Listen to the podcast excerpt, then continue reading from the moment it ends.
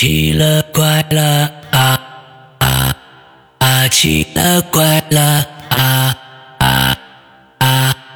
各位听众，大家好，欢迎收听《奇了怪了》啊！今天呢，我们接着听飞行冠军跟我们讲一讲他和飞机之间的故事。那么继续讲，我们这个为什么我说在地上滑行的飞机确实挺困难的？因为我觉得嘛，开车是不是方向盘一打，哎，我就转向了，非常简单。但是呢，飞机没有方向盘的，嗯，你坐进去，在你面前就一根杆儿，那嗯可能脚底下对吧，还有两个踩的两东西，嗯我们叫方向舵。嗯，石阳哥觉得左边踏板是干什么的？左边踏板，哎，一这方这两个这两个东西都是方向舵吗？没有没有什么油门之类的东西吗？对吧？可能大家觉得，哎，左边的踏板刹车是吧？右边油门啊，这个是汽车。对对对对，一个是是俯冲，飞机上的一个是上升吗？啊，不，那个飞机上的话呢，你要控制你你的这个爬升或者下降的话，靠的是你面前那根杆儿。嗯，，对，在天上的时候，在地面的时候，你你随便你怎么拉，你也不会有什么反应。毕竟，嗯，毕竟它这个东西等于说是一种都叫了空气动力学你嗯。现在停在地上，对吧？对对对对，对。你机翼上面，你这个都没什么风吹过去，那嗯你这个再怎么控制也是白的。所以说，飞机有速度的时候，它才会开始有这个我们叫叫舵效嘛，啊，就是舵面效率，OK。这个可能这么讲，对吧？嗯嗯 OK 那么我们的方向舵，对你踩左脚，它是可以踩下去的。嗯它下面的踏板呢又分上下两部分，如果你把脚尖抬起来踩上面的，哎，那是刹车。哦哦哦哦哦，对，飞机是有刹车的。那么它的踏板呢，就是分上下两部分，你脚抬起来踩上面部分哦是刹车，那么它的刹车还是分开的。哦，哎，如果你光左脚去踩，它刹左轮儿。哎，哦靠 你光这个呀，踩右脚，它刹右轮儿。哦靠这个转向，所以，所以正常情况下呢，你是想停下来，应该是两只脚必须要均匀的用力，嗯。否则你哪一边刹的少了，它会偏。哦，哎那我们就用这个原理呢，其实你可以在地上，比如说你要左转，那我那正常情况下我会光踩方向舵，也就是因为方向舵的话，我前面螺旋桨在吹，往后吹风，嗯，你方向舵踩左边，后面方向舵会往左偏，它嗯。有风打在那个舵上，嗯，它能帮你转向，但是因为我们速度比较慢，嗯就是它这个效效率比较，或者说它这个舵效比较低，就导致有时候你会发现，哎，好像不够转，怎么办？这时候我再带一点左脚的刹车，啊，哎那啊啊就好比坦克吧，对吧？坦克的原理，你的履带，你左边刹住，你光右边在走，那是不是等于说往左转了？就是我们就会靠这个办法去地面进行转向。那么嗯民航飞机的话呢，反而不用像我这么还有方向搞这么，寒酸的。嗯。对，不是民航飞机它会有个转向轮儿，对对对对就是一般会在呃有个等于说民航飞机前面那个轮子是能转的，嗯对，不像我们这个飞机，我没有任何东西可以控制这个轮子，我嗯只能靠其他的一些办法去进行转向。OK，所以那个第一天呢，你会发现，假设世阳哥在旁边看我，第一天在那儿蛇形。滑行飞机，发现我这飞机歪歪扭扭的，哎，嗯，蛇形在走波浪形。，OK OK，嗯，嗯明白了，确实那个劲儿挺挺难拿的，啊，那那劲儿我对，现在就是想，如果真的完全嗯完全没有试过的人呢，真的就是你刚上手的时候发现，哎呀，这个怎么这么难呢？在地上都滑不好。而且我是觉得啊，我这个东西自己忽然就那么、那么那么一想啊，我是觉得这个是不是会会造成一些，比如说你你上了一个新的飞机，比如说同型号的吧，就算同型号的飞机，你会不会上一个新飞机还要适应一下？因为可能那个方向、那个油门和那个刹车踩的那个力度都跟上一个不不太一样了，就会造成你你根本跑不了直线，也会开始歪一下或者怎么着的。这就这是个本这这是个纯机械的东西嘛？那纯纯机械它就有有这种磨损啊带来的这种误误误差嘛？我都我我都我都想是这我都开始想这个了。我说你要上一新飞机，那左脚那可能重一点，那你你这上去以后按照原来那个踩的话，那肯定又歪了啊！我刚才想这个了，嗯哎，这个问题还真存在，嗯因为你要这么想，我们航校里边呢，那正常航校肯定有好几架飞机嘛，嗯那肯定不止一架，嗯那不然大家排队哪排得过来？所以说呢，我每一次飞行训练，我每一次上天，我其实啊用的飞机还真不一定是同一架，嗯哎，所以这飞机这这个问题还真的会存在。因为每一架飞机，它的这个新旧程度，包括整个里面机械的东西呢，肯定是有略微有区别的。嗯，这个我确实有感受。嗯，就包括两次，哎，我换一架飞机，还真就可能觉得有的飞机特别容易在地上滑，哎，我觉得这控制哎怎么这么舒服呢？嗯，嗯，就特别容易嗯嗯，有一些就感觉这反应怎么这么笨，哎，就确实会有这种感哎觉。所以说，呃，当然这个也不是什么大问题，毕竟滑行嘛，嗯你适应一下，哎，也就可以了，基本也不会咋的。但是呢，还有个就是你的这个水平问题吧，可能飞得多了。那你自然呢，其实不管换啥，嗯，都没什么问题，嗯就上手啊，直接来。，OK，这个确实是跟经验是有关系的。嗯那么，对刚才讲，我们这个第一节课课时应该只是单纯的在地上，哎，给你你开车玩就是光练习这个滑行，它 OK，就是算一节课的。但是呢，我这个教练他觉得不过瘾，有什么意思？对，这个地上你开开有什么意思？嗯，好，那么他让我，他就跟我说，行，你就往哪儿哪儿走。当然，第一天他任何无线电通讯都是他在做的，哦。那，这个是逃不掉的，因为我开飞机的话，你一定会跟塔塔台。台，或者地面这些嗯。一定会有联系。那么当然第一节课呢，我肯定肯定跟我没关系，我也不会。嗯所以第一节课是教练在管的。OK，他说是不是不过瘾？走，往那边滑。他我就 让我跟着我太喜欢他说地这教练滑行。嗯，，哎，就直接去往跑道走啊。那当然这里面还得讲一个，我这个飞机呢，小型螺旋桨飞机这种单发的，它有一个准备区。也就是说，起飞之前呢，我们先先滑行到准备区里边儿，嗯，它会有一个检查的程序，嗯需要看一下我这飞机里边的这些运行的好不好，然后才能上跑道。那当然，第一节课就直接就去干这些事儿了。嗯，然后就直接上跑道，它就飞起来了，然后到训练空域直接给我，呃，所以就是这一天，我觉得是过得非常刺激的一天。是是是是，哇，我我觉得我觉得太羡慕你了。呃，我我因为因为我最大的梦想就是所有的超能力，我只喜只喜欢飞这个这个超能力，什么超能力都不喜欢，完了之后只喜欢飞。我觉得那天真的那个六一儿童节，就是应该是你是这个这一辈子应该过得最好的一天，那样真的是太棒了。哦，非常羡慕你不过呢，在同一天呢，有一个黑历史，啊！就是我当时呢是，呃，就是穿了一件外套。嗯为什么说穿了一件外套呢？这个是个伏笔。然后我在天上，他就让我操作，那我当然是不是非常紧张？啊 肯定会非常紧张，因为第一次干这个事儿。然后呢，我就感觉额头开始冒汗。那么嗯他说我们差不多了，在天上教了我一些包，包括让我试着保持平飞，让我转个弯试试，就就做了这些嗯呃幅度比较小的动作。嗯哼然后呢，他就说哎差不多了，我们回去吧。OK，然后他接手了。那么教练嘛，他比较熟练，他的动作都是比较剧烈的，就就比如说转弯都是一下子就嗯就飞了。该该多少坡度，它就压多少坡度。那我说的坡度就指的是这个，呃，你的我倾斜的角度。飞机转弯是靠倾斜的，嗯这个大家都知道。那么他就一下子就给我到那种坡度，就非常的快速。嗯 然后呢，就导致什么？导致我身体因为刚才在发热，头上在冒虚汗，然后我就感觉我有点晕机，哦 这，要吐这是个？黑历史。对，还真的，当时我就觉得我这好像要吐，就完了这。然后当时我就跟他说：“哎，教练，你悠着点，我现在感觉不太好。”然后他说，他就跟我说，他他就马上把动作给缓和下来。然后他跟我说：“哎，这个确实嗯啊，他他说他第一次。”去开这个小飞机，哎，也跟我一样。那我不知道他是安慰我，还是嗯真的有这么一件事。嗯，但是我又觉得真的，因为这飞机比较小啊，像坐民航飞机遇到气流是不是都会颠的？对啊，你想想看，我这小飞机，嗯我小飞机重量多重？基本上就一吨，嗯嗯嗯嗯，可能比大家家里车子还轻。嗯就是就这么一个东西在天上飞，你说遇到一点气流，那是不是啊肯定非常颠的？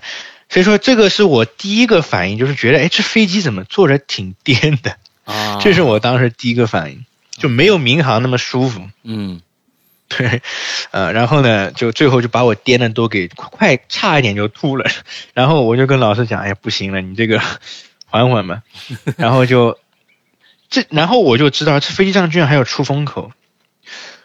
当时我说，哎，这 这飞机上还有一个开窗户，啊对，哎，窗户还真能开啊，是这飞机郭德纲真能开窗说那种摇把的吗？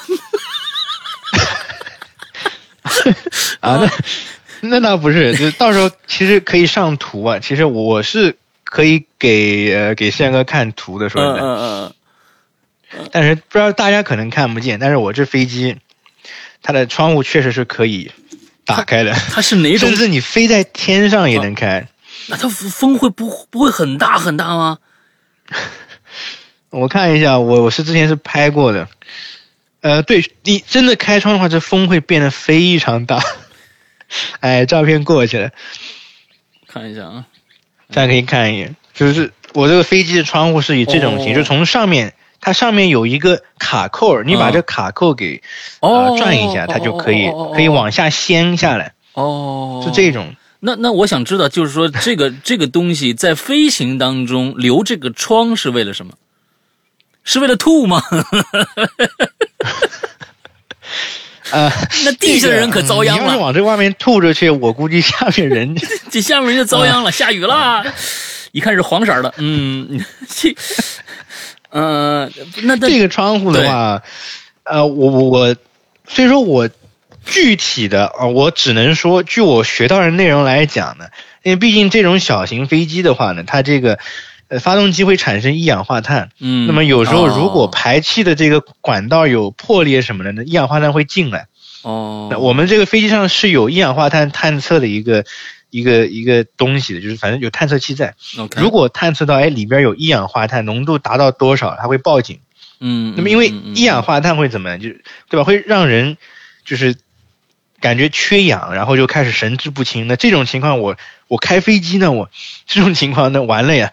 嗯所以说嗯嗯它这个窗户呢，一个作用就是，如果你一氧化碳过多的话，真的有这种情况，你可以打开，嗯，是这空气对吧？新鲜空气给它放进来，那就可能会缓缓解一下你这个一氧化碳的问题。OK，再一个呢，再一个就是你比如说在地上比较热是吧？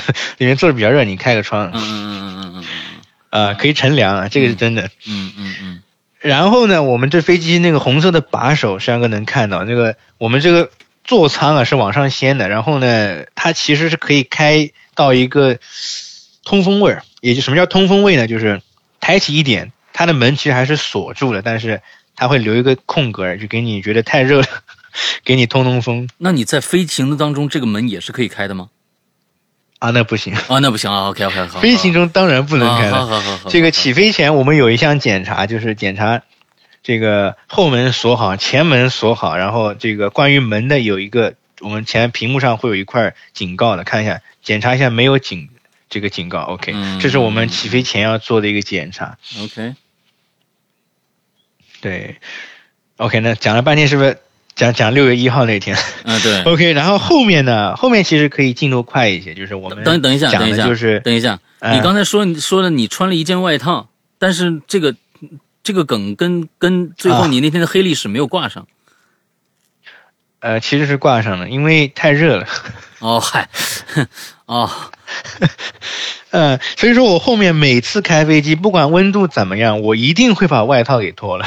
啊，是因为就就就因为那一天，热就一定脱外套。恶恶心的是吗？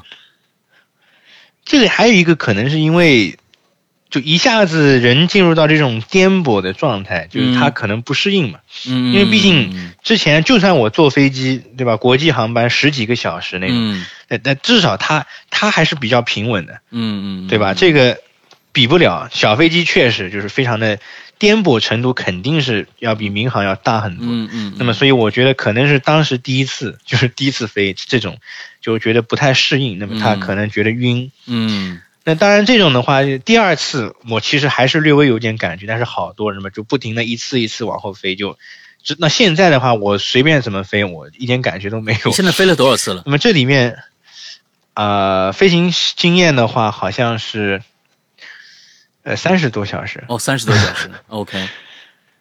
OK。几次我也数不清了，因为我们有一本这个飞行日志，应该理论上全世界的飞行员应该都有记录，应该呃，可能以后。以后也不止一本，对，因为不停的飞的话，我们飞一趟就会记一条，然后小时数都记进去的。当然，这个东西呃民航系统肯定也都是同步在记录的。你每一次上，就是就是说，呃，从从开始滑行一直到降落，大概每一次的练习是多长时间？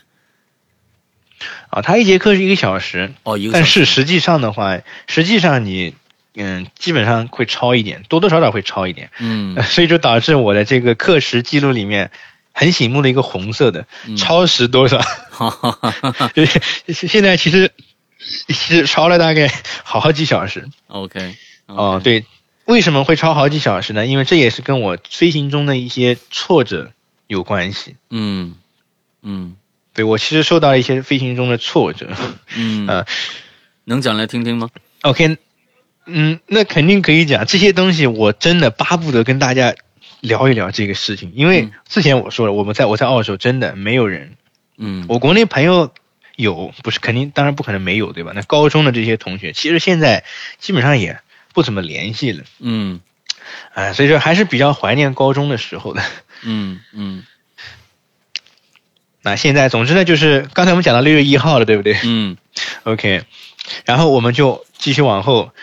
那么他的后面的课程呢，基本上就是一开始都只是教练带我起飞，因为毕竟我还没有学这些，嗯我自己不能起飞和降落，所以一开始都是教练带你。那么随着课程的深入呢，哎他教了我如何在天上飞机爬升、降落，哎，飞机如何转弯。这些，那这些都是非常基础的东西。你想嗯开飞机，你肯定得会这些。嗯，对吧？嗯 然后之后呢，才是开始学一些比较刺激的东西。哦，哎，对，刺激的东西什么呢？有一个名称叫做失速。我刚想说这个词儿，我我说是不是在失速环境下怎么开？呃，怎么开倒不对，应该是怎么恢复。啊，怎么恢复失？速是我们不希望的一种情况。那毕竟失速了呀，你这飞机升力不够了。对，哎，升力小于重力导流板什么都没用了掉了嘛？这嗯就是往下掉，那肯定不行，对吧？那所以说我们学的内容就是，哎，如果你的飞机进入了失速状态，你怎么恢复它？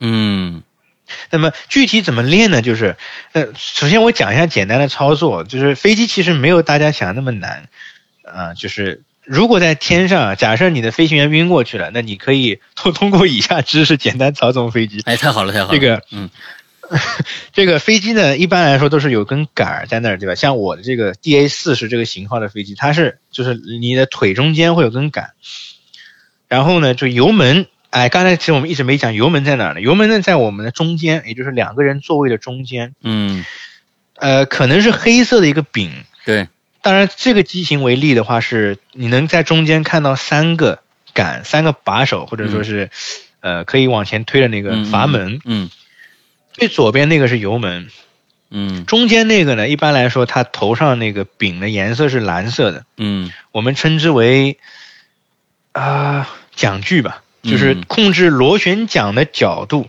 这个不知道哦。能不能想象到，哦，就是螺旋桨是可以，它的呃水平面是能够产生角度，它是能够哦通过机械装置去控制的。OK，对，那么中间这根杆管那个，右边还有一根，它是一个红色的一个一个杆，嗯，它是干什么呢？我们这个东西可能我的翻译不太准确啊，叫呃油气混合杆。嗯也就是说呢，这个飞机我简单讲，它是手动挡的。啊这么讲可能比较好理解，就是这个飞机我油和空气的混合量，哎，还得靠我自己给，哦，就是这根杆越往前推，我给油越多。那么嗯飞机这个怎么说呢？这个也不能说我给的越多越好，这个是看条件的。嗯那么总之就是三根杆我都得去操控。嗯啊，OK，嗯那么嗯那我们现在着重讲 我面前那根操控杆，你腿中间那个，嗯。哎，那个那个杆呢，在天上飞的时候，你往后拉它，嗯。你的飞机就抬头。抬头。嗯。对你往前推，飞机就低头；嗯。你往左，飞机就会往左倾斜；嗯。往右，飞机会往右倾斜。嗯，哎，那这个就是基本的操作了，嗯哼。这其实还是挺挺容易的。那么我们失速它是怎么学呢？就是我首先天上飞，我油门收回来，甚至是都不怎么给油。嗯那这个时候其实我飞机速度本身就在下降，然后我在不停的往后拉杆，慢慢的抬头，不停的抬，最后这根杆是完全往后拉到底的，等于说我这个飞机头在一点点在往上。啊，那那那那不可能，哦，那太夸张了。嗯这个飞机失速的角度，可能十六度就会失速。哎，志阳哥，你信吗？十六度感觉非常小的。对啊，对，其实这个飞机你抬头抬到十六度，当然我这个十六度指的是，呃，非常专业的一个名词叫弓角。嗯什么是弓角呢？就是我飞机机翼，哎，我们在机翼中间画一条，呃，机翼的平面吧，你给它做一个平面，然后呢，飞机往前飞，是不是有气流？嗯也就是你飞机机翼的那个截面和相对气流之间的夹角，哦我们称为弓角这是个概念。当然不懂也不用过多纠结，就是等于说，实际上我头往上抬，那我们简化来讲，就是可能抬头抬到十六度，对于我这架飞机来说，它就会失速。那当然失速的话也不一定，这个东西会跟当时的条件都有关系，但是啊基本上十六度左右它会失速。那么我们就是往后拉，不停的往后抬头、抬头、抬头，抬到某个程度，飞机会响。哎，对，这个飞机里面有一个有一个装置，就是当我的飞机的速度开始往下降，它觉得哎，这个时候我你会失速了，它会响，嗯，就是它是一种提示你的一一个给油一个机制给油给油，啊、这个可能可能一般出现在民航上面，呃，民航 民航上面会有这种语音语音提示，呃，这个呃，对，可能大家最熟悉的倒也没有这种给油这种说法。首先是英文的，呃那么其次可能会告诉你，就是它最多会告诉你，呃比如说地形，然后你。民航可能会，如果你飞的前面有有什么东西会撞，嗯比如说你要撞山了，它可能会告诉，pull 你 up 像 pull 这 up 种嗯什么之类的，哎啊，pull up 那种就是太低了，嗯，飞得太低了。如果你，呃，啊，这个反正这个是民航我现在对于民航那些东西，我可能不能够给出非常好的一些解答，因为毕竟我没有接触到那一块儿。嗯嗯嗯，我现在还在飞这个，那么关于这个方面呢，我可以就是按照我现在所学到的这些内容，嗯可以在我知识范围内进行一些解答。所以这个我觉得可能还提前跟大家讲一下。嗯就是说，因为毕竟我还在学，所以有些地方可能会出错，嗯这个有可能啊。所以说，哎，但是科普我觉得还是没什么大问题。，OK，OK，然后就是当你失速了以后呢，你会发现你的飞机其实也不是一下子就直接头朝下往下掉，那这个其实不会出现。嗯嗯啊，说到失速，其实也不可怕，就是当你失速，等于说升力不够的时候，你会发现你的飞机会头会往下猛的一降，但是不会降到低于地平线。你会发现你的飞机，首先听到了那个失速的警报声，但也不是叫警报，它就是那种一个尖的声音，我也没法模仿这个东西，就是你会听见那个声音，嗯然后飞机机头往下降，哎，你就知道你飞机失速了。嗯这个时候呢，其实很简单，你就控制住飞机的头，然后你油门给满，啊，就是你刚刚才不是手是往后拉到底的吗？这时候你把手的这个力松掉，然后给油给满，这个时候就是你基本上过一会儿你就发现你从失速的状态里就出来了。其实失速确实没有想象中那么可怕，但是当初我听到这门这门课的名字，我觉得特别刺激，嗯，还叫失速。但是其实嗯我是觉得啊，是这样的，这个是你人为制造的一个失速的这样的一个状况。那不过呢，你在正常飞行当中，不是失速不都是因为发动机故障所带来的一些一些东西吗？一一些后果，并不是说你在飞的时候我故意把油门拉的拉的那么低，反正当然那肯定要失速的呀。那那那其实我觉得在正常的呃这个这个现象当中，你遇到都是极端情况啊，按说应该对不对？我我不知道这个判断是是否正确啊。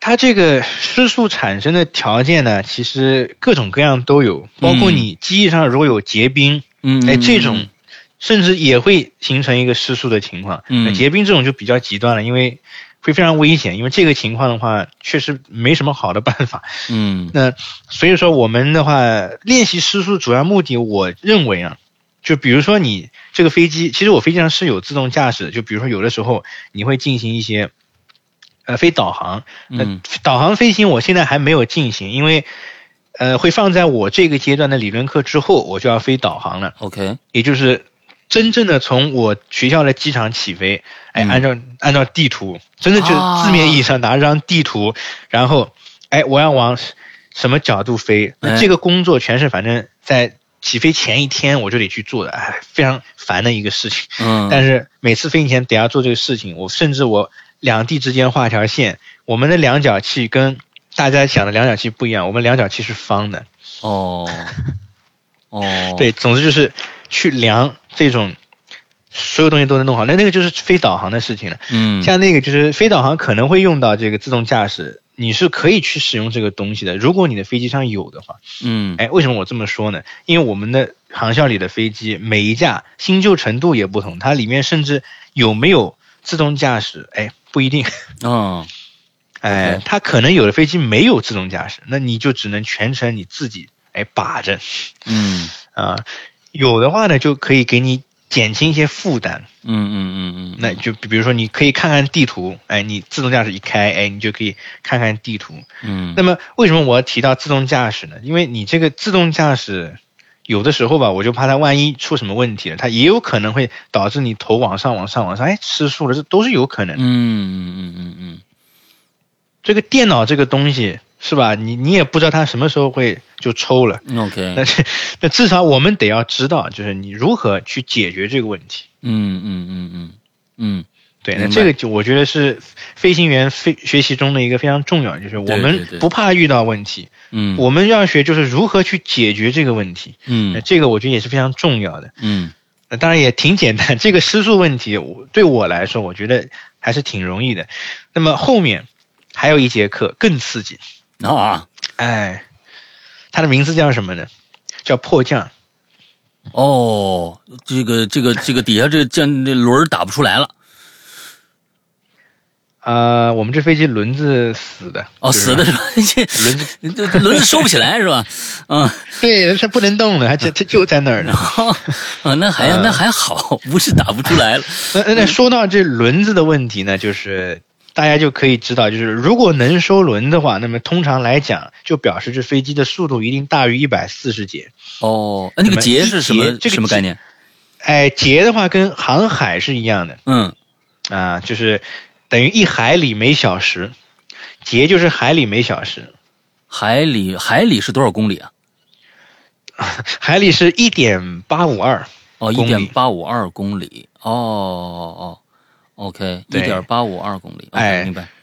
说到这个的话呢，其实我要吐槽一点啊，就是、嗯航空明明是全世界对吧？大家都在做一个共同的一个事业，那嗯，为什么丈这些量单位。单位你就不能统一一下？我是真的不明白。是是，就是。好比国内开飞机，你塔台跟你讲的话，一定是就是多少米多少米，嗯。哎，国内一定是米，结果跑到这边来澳洲，他跟我讲都是英尺，英尺对对，这个东西，就我一开始就完全没有概念，英尺。这什么呀？你说我飞一千英尺嗯，多高啊？那三当然有个好方是法，三千多吧？你划呃划掉一个零啊乘以三，哦，划掉一个零乘以三。哦。那那那所以刚才石阳哥就错了，这哦，尺 应该是划一个零，哦，划一个零，对对。对对对对对对，对对对对对对，就大致嘛，它可能是三点零零四几，这个我记不住，呃，反正也没关系，因为单位统一的话，其实你也无所谓换不换算，嗯。这个倒确实是，嗯。但是就是 呃，总是让人觉得特别的奇怪，为什么你这个，对吧？就是嗯嗯。高度单位，澳洲用的是英尺。嗯。好了，我跑到地面上，他说这条跑道多少长，他跟我讲米了，开始。你说嗯 这个我就嗯，行吧，习惯就好的，反正 嗯，我们学校顺带一提吧，学校跑道也不是很长，它最长的要跑道也就一千多米。嗯。啊，毕竟小飞机嘛，小飞机每次起飞前我都得要做一张表格，也就是按照我当天的这个飞机飞机自身的重量加上我和教官的重量。嗯，如果我没，如果今天我单飞的话，那就加我自己的体重。嗯，然后呢，包括行李，那当然你如果真的要带什么货的话，那它也是可以放的。嗯，那么反正，那正常来说是不会带任何什么货的，你最多把自己的包，那我每次都算五公斤 放在后座，然后就反正按照这种一列列排下来，就要算。嗯，哎，我要去算算我今天起飞要多少距离，我今天嗯。降落要多少距离，嗯，我今天无精益降落要多少距离。嗯，哎，这里出现了一个新的概念—— 无精益降落。这个也是一个练习科目。我们先讲嗯迫降吧，一个个来。啊，先讲迫降。迫降呢，它主要学的就是一个发动机故障。对啊，这个是最可怕的。因对，因为我这个我的发动机单发，嗯对吧？你只有一个发动机，那你嗯。飞着飞着，哎，它出现问题了，那这个是真的，就是可能如果真被我遇上这个事儿的话，我在天上可可能真的就是这辈子可能最接近死亡的一次。啊。但是 我会去学这个，现在我就学习这个东西，啊。也就是说，它会模拟你发动机故障，啊，它直接就教练就把你油门给收了。然后跟你说发动机拔钥匙了，就对吧？啊，啊，那这不不可能，那这个 不可能，拔钥匙太危险了，那个是真的把发动机给关了，那这个在练习中是不会出现这种事情。OK OK，呃，它最多就是把油门收到国内可能叫慢车位，嗯也就是收完，就是对慢车位的话，基本上嗯没什么动力，嗯 就肯定不足以你飞的，因为毕竟在地上嘛，你停着也是慢车位，是吧？嗯 对，可想而知，它是没有什么动力的。所以收完以后呢，那我速度肯定会降。那么这个时候，反正就是我训练我们，哎，对于我这个机型来说，我第一反应直觉蹦出来，哎呀，发动机故障了。OK，我那我要调整我的姿态，嗯头呃不管我的机头朝向哪边，我要把我的速度控制在七十五节，保持住。嗯这个就是我们这个第一步要做的事情，七十五节。OK，那这个时候我在看，做就是等于说第一时间我还得做一一连串的反应。它比比如说打开一个叫做呃备用进气口，打开油泵，嗯试换一下油箱试试，嗯，把这个油气混合推到满。哎，这个就是我第一步要做的一个事情。哎，嗯然后呢，我再把飞机我需要逆风，先把飞机摆正逆风，因为对就是飞机降落起飞其实都是要逆风，这个条件是最好的。对然后呢，逆风对正了之后，好往下看，呃，开始找，你要找一块田。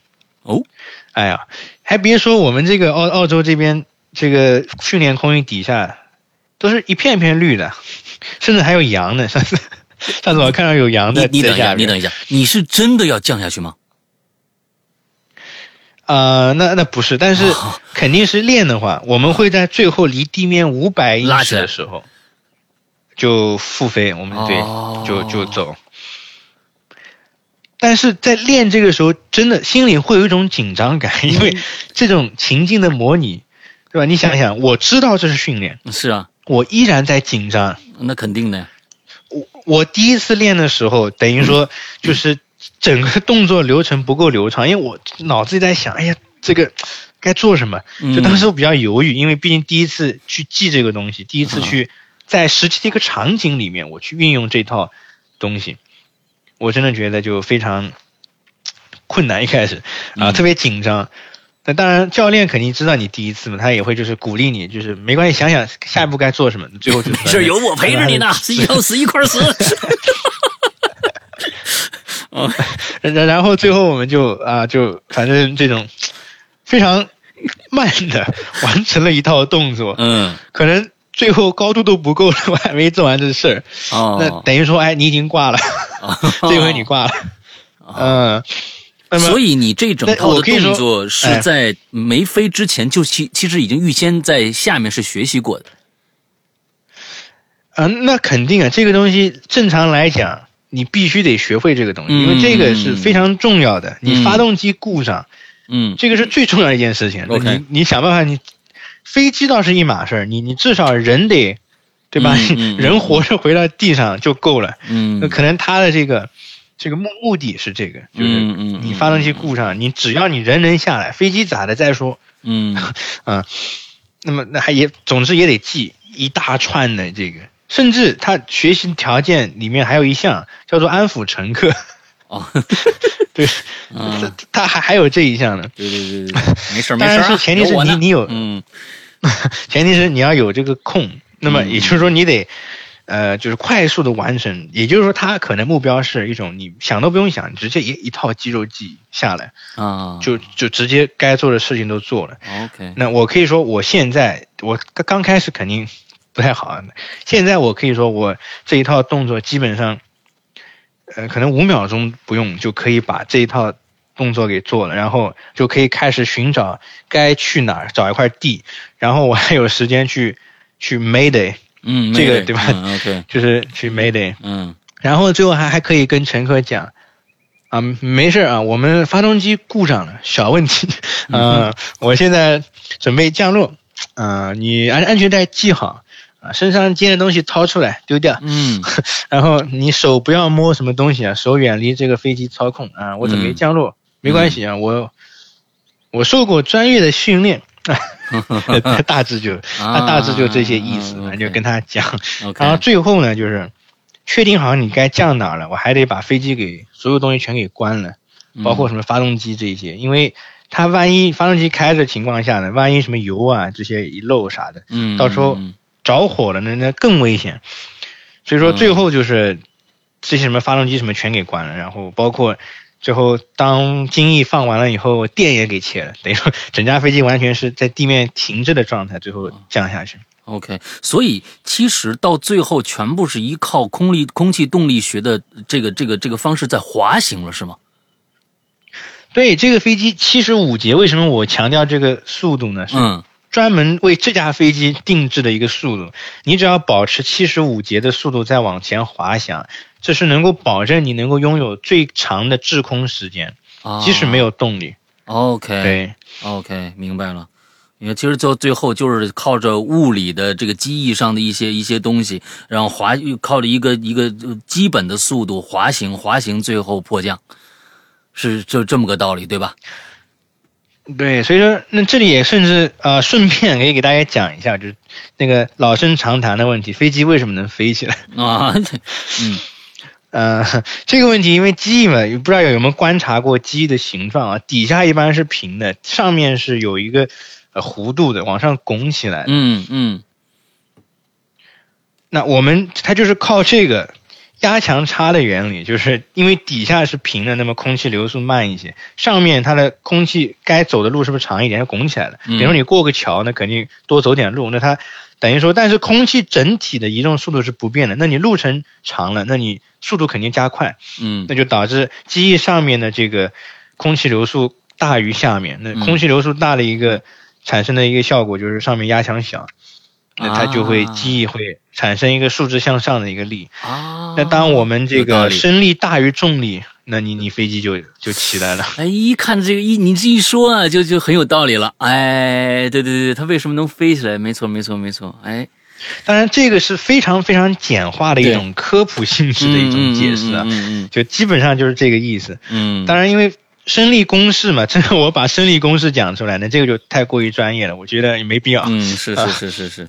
哦，那第二个是这个啊，发动机故障，还有更更恐怖的这种吗？特殊情况？啊，其实发动机故障最后降落的一个姿态，我觉得是非常恐怖的。嗯就是为什么呢？因为这个七十五节的这个速度，对吧？那么我刚才讲了，我们需要放精翼，精翼是干什么的啊？就不得不提一下这个东西，还是蛮重要的。因为做民航大家都知道，你如果坐在靠窗的这边，嗯可能看降落的时候，它机翼后边会有东西往后伸，并且往下对对对对对对对，翻下去了，对对对这么一个东西。嗯这个东西我们就称为襟翼。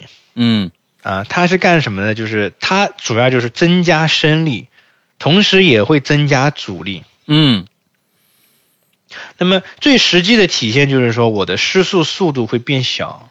啊那就好比我飞机可能本来六十六十节我会失速，嗯那我现在放了精翼之后，这速度就低于六十了，也就是我可以以更低的速度去，呃，去接近跑道。那么专业的说法叫进近，嗯嗯嗯，那就是对。明白呃，。甚至包括迫降的时候，你那当然你不一定要用嗯。精益，其实这个东西也不是说可有可无，就是当它发生故障了，你也可以不用它，你也能降落。嗯。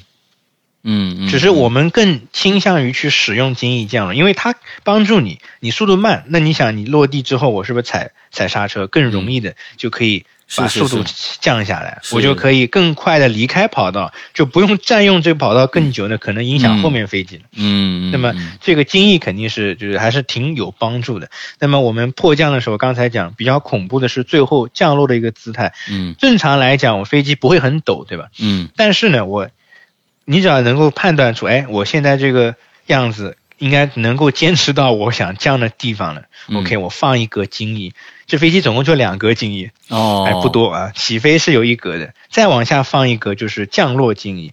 那么我判断我能够降落了，我放一格精翼，哎，那这个时候精翼放下来，我刚才说了，增加阻力了，对不对？嗯那我速度是不是会减小？那这个很很简单的道理，对对对对我阻力变大了，我速度肯定会降。对，那么为了弥补我降的速度，我想保持七十五怎么办呢？我得把头给压下去，嗯那么你的头就更陡了。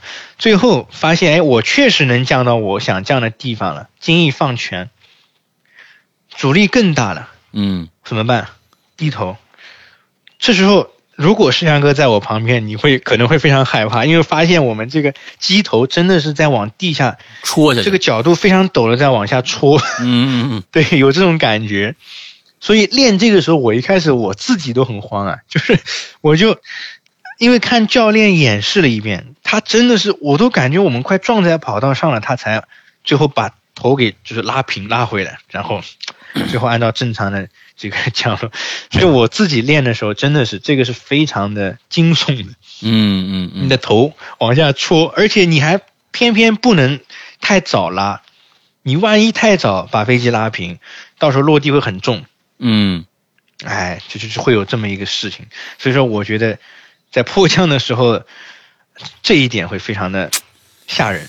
哎呀，天哪！每天坐过山车呀，那你现在是不是就是那个世界上最最最恐怖的过山车？对你来说是无感的？呃 我觉得应该是这样的。嗯 呃，这个我倒是没坐过过山车，现在，但是呢，确实，因为我我想起来刚才漏讲了一点，就是第一天飞行的时候，不知道大家有没有这么一种感受啊？坐飞机起飞之后会有飞机往下掉一下那种感觉，有没有？嗯啊，对，就失重嘛，一下子失重，对，就是起飞之后你会嗯感觉飞机有一种失重的感觉。嗯为什么呢？这个我现在我完全明白了，之前我也不知道的，但是我自己飞了这个飞机之后我就知道了。当时我还吓了一跳，因为是老师在这个这个教练在操控嘛，突然感觉飞机往下掉了一下，我当时吓了一下。然后呢，现在我告诉大家为什么？因为起飞的时候我们会用襟翼，嗯，对，这个就是襟翼呢，起飞也会用，我降落也会用，嗯只不过只是一般起飞的这个襟翼用的会少一些。那么刚才讲了，精益是不是增加升力和增加阻力？那么我起飞了以后呢，按照我们的这个正规流程是离地面两百英尺以后收精益。嗯那么精益收了，它增加的这一部分升力是不是消失了？嗯啊，就掉一下，所以自然你的飞机就往下沉了一下。嗯那那毕竟，但是它也能飞，所以往下沉的不是太多，所以说你会感觉到失重感，但是马上就哎就没了。嗯嗯嗯嗯嗯所以这种感觉。那么相反的，你如果放精益的时候，嗯，你就会感觉到飞机会有有一种超重的感觉，因为它给你增加一点升力，飞机会有往上的趋势。对对对，所以飞行员需要去收精益的时候，我需要往后拉一点，弥补它下降。嗯我放精益，我得往前推一点，弥补它，防止它往上抬的太多。哎，嗯，这么回事。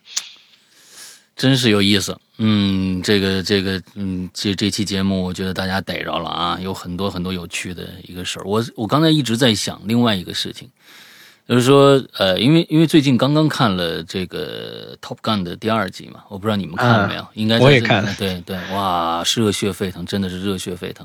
呃，对，他们是可以直接弹窗的呀，这遇到什么事情 他们是可以弹窗逃逃走的呀，呃砰一下上去以后就打降落伞了。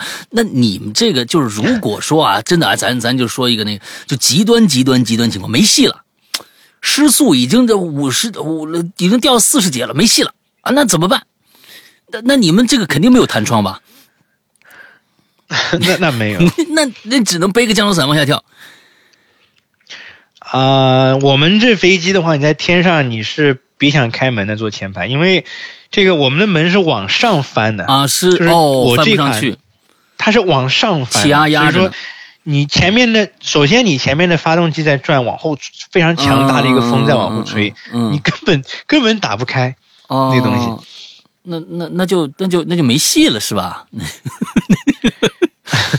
呃，那个说到这个的话呢，确实战斗机他们直接弹射啊。嗯，这个我们这种的话，我知道有一个型号的飞机叫希瑞，哦，希瑞那那个型号的飞机，它有整机降落伞，哦哦，整机降落什么意思呢？就是对，它就跟那种那种什么航天还是什么那个那个返回舱这么屌啊就！那种，就直接直接一整个就带着整架飞机往下降，哎，那个感觉确实那学不学无所谓了呀，嗯挺方便的。成绩不用，成绩不重要，反正有这个降落伞保护就好了呀。呃，那个确实方便，但是你不觉得做飞行员的尊严受到了践踏？呃 是是是是是是是，当然当然当然，明白你在说什么。呃，呃，明白你在说什么？对对对，呃，对，所以说就是说，这个飞机还是呃，有的时候你你你要是真的最极端的情况下，其实就就就就就没戏了，嗯、对吧？失速的话呢，主要还是看高度吧。你嗯你高度够，那我觉得一点都不怕。但是你在离地面很近的情况失速的话呢，哦，可以试一下，就是你看怎么往地上砸的角度砸的好一点。我呃我我大概明白你这个意思了。如果高度很高的话，即使没有发动机，也可以依靠，比如说我我低下头，呃，靠重力，完了之后加速度，之后让这个飞机的速度起来，之后再平飞啊，完了慢慢降啊，降降，或通过滑行的这样的一个姿态，呃，安全落地。我这个理解对吗？对，按照还是我刚才说的七十五节，如果是我这个特定的机型啊，每个飞机不一样，我只说我这个机型，嗯，还是七十五节。就是如果你在非常高的地方，那一般我们啊，我是目视飞行，这还得提，我们是目视飞行，不可能非常高，因为我得要靠眼睛去看外外界，然后去飞行。嗯所以说我们基本上飞行高度再怎么高，也基本五千吧，可能我这个地方训练的地方五千已经很高，撑死了。所以说五千英尺这种地方，那我依然是只要我飞机能够控制在七十五节。那它就一定能够在天上留的时间就是越久，尽尽可能久，只要你保持在七十五节，嗯嗯嗯嗯嗯，明白了。那就能给我们留给我们更多的时间是是是去进行这个这个求生。啊，是是是是是，哎呀，今天真的，我是觉得呃，收获真的是非常非常之丰富啊！我觉得咱们这一期啊，有可能讲不完，现在已经讲了一个半小时了。啊，咱俩咱俩聊了一个半小时，我觉得这还可能没说到百分之把一半都没说到了吧？应该啊，一半儿有了不好说，啊，对吧呃？说说不准，因为毕竟这些事情有时候可能讲着讲着，哎，这里来一个，讲着讲着对对对对来一个，对对对对。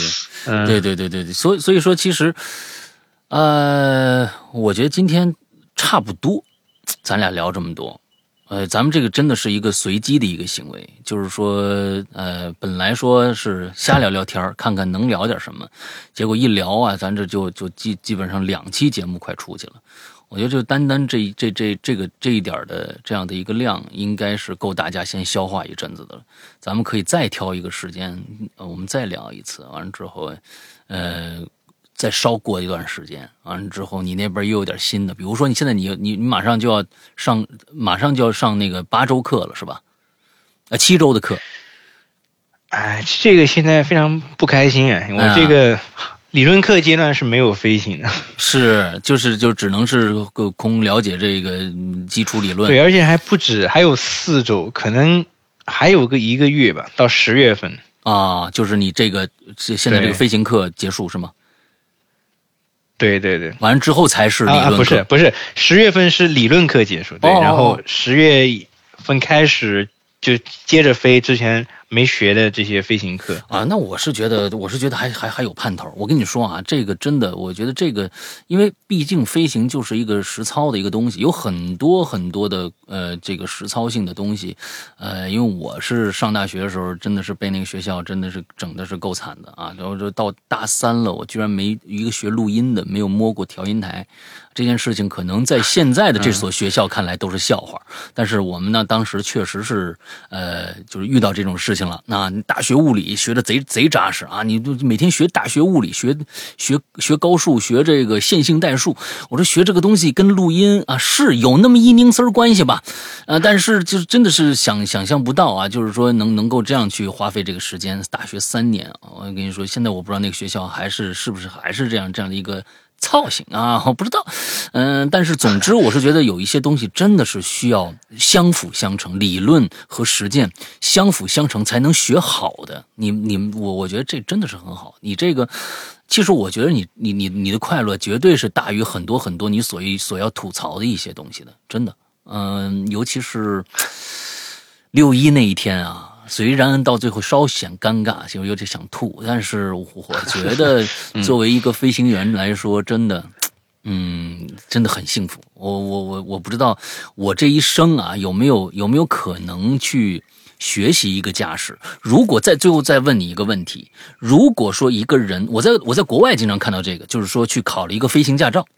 这样的一个东西，嗯，那么对于国内来说，咱们先别说国内，国外来说，这种事情是不是一个相对来说不是那么呃，就是说呃难的一件事情？就是说，你你只要有时间、有闲、有钱，完了之后你就可以去考这样的一个驾照呢？确实，在国外，我感觉考飞行执照的话。